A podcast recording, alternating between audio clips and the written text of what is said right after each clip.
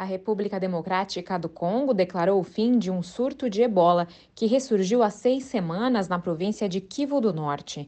Ao mesmo tempo, a vizinha Uganda corre para conter o aumento dos casos da doença.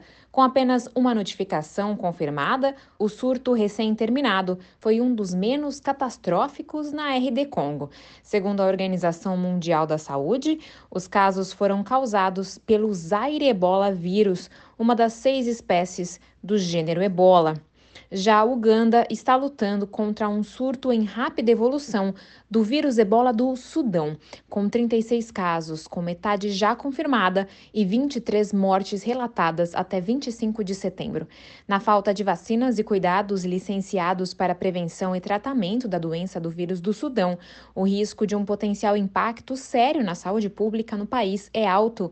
A OMS adiciona que a epidemia poderia ter começado três semanas antes do aparecimento do primeiro caso. A diretora regional da OMS para a África afirma que a RD Congo acumulou uma experiência impressionante no controle do vírus e pode reunir as lições aprendidas para combater o surto de ebola em Uganda.